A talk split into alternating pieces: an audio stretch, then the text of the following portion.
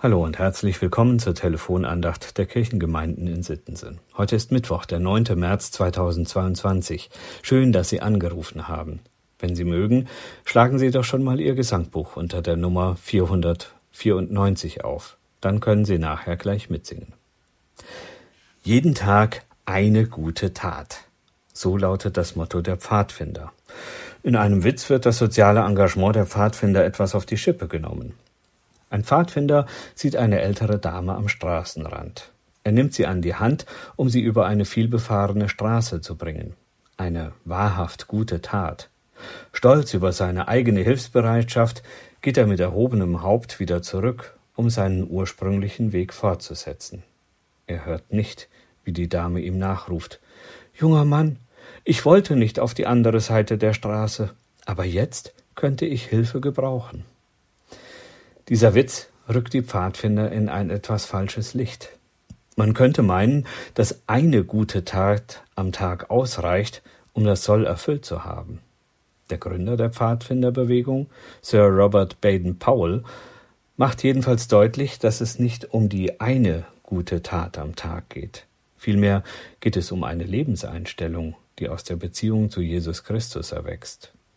Vielleicht war Sir Baden Paul inspiriert vom heutigen Losungstext aus Sprüche 8, Vers 13. Da lesen wir, den Herrn fürchten heißt das Böse hassen. Vielleicht war es aber auch der Lehrtext aus Epheser 2, Vers 10, in dem Paulus den Zusammenhang zwischen Christus und den guten Werken herstellt. Hier heißt es, wir sind sein Werk, geschaffen in Christus Jesus zu guten Werken. Es geht also nicht darum, dass wir durch jeweils eine gute Tat am Tag die Eintrittskarte in den Himmel bekommen. Es geht darum, dass wir jeden einzelnen Tag als Geschenk Gottes an uns selbst und unsere Mitmenschen verstehen. Daraus erwachsen dann von alleine gute Taten. Doch wie ist das in Zeiten von Kontaktbeschränkungen, wenn man gar nicht mehr so viele Gelegenheiten hat, anderen etwas Gutes zu tun? Wie kann ich jeden Tag eine gute Tat tun, wenn ich nicht mehr in der Lage bin, rauszukommen? Oder noch konkreter gefragt, aus der Ukraine werden uns täglich Bilder von Krieg, Leid und Zerstörung gezeigt. Was kann ich konkret Gutes tun für die Menschen, die von diesem Krieg betroffen sind? Nun, zum einen kann ich von meinem ganz eigenen Wohlstand etwas abgeben und an die Hilfsorganisationen spenden, die die konkrete Hilfe vor Ort organisieren. Zum anderen kann ich der Losung folgen und das Böse hassen und im Namen Jesu für den Frieden beten. Ja, ich kann auch für den Bösen beten, der den Krieg vom Zaun gebrochen hat.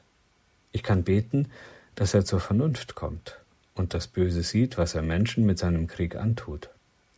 Ich kann beten, dass er sein Verhalten ändert und einlenkt, denn Gott hasst zwar auch das Böse, aber den Sünder hat er lieb. So kann mich das Gebet auch für die Aggressoren in dieser Welt in die Liebe Christi ziehen, die mir genauso gilt wie meinem Nächsten und auch sogar meinen Feinden. Das ist nicht leicht, und manchmal lässt mich das lieber untätig sein, als für scheinbar aussichtslose Wendungen in der Weltgeschichte zu beten. Aber glauben Sie mir, das Gebet verändert mich. Es verändert auch meine Haltung zu meinen Mitmenschen, auch zu den Aggressoren dieser Welt. Und dadurch wird sich auch die Welt ändern. Salomo Lisko hat 1672 ein Gebet formuliert, das im Gesangbuch unter der Nummer 494 vertont zu finden ist. In Gottes Namen fange ich an. Ich lade Sie ein, mit mir die fünfte Strophe zu singen und sich unter Gottes Regiment zu stellen, damit die Nächstenliebe triumphiert und das Böse aus der Welt verschwindet. Regiere mich durch deinen Geist, den Müßiggang zu meiden, dass das, was du mich schaffen heißt, gescheh mit lauter Freuden, auch dass ich dir mit aller Treu auf dein Gebot gehorsam sei und meinen Nächsten liebe. Ich wünsche Ihnen Menschen, die Ihnen heute etwas Gutes tun.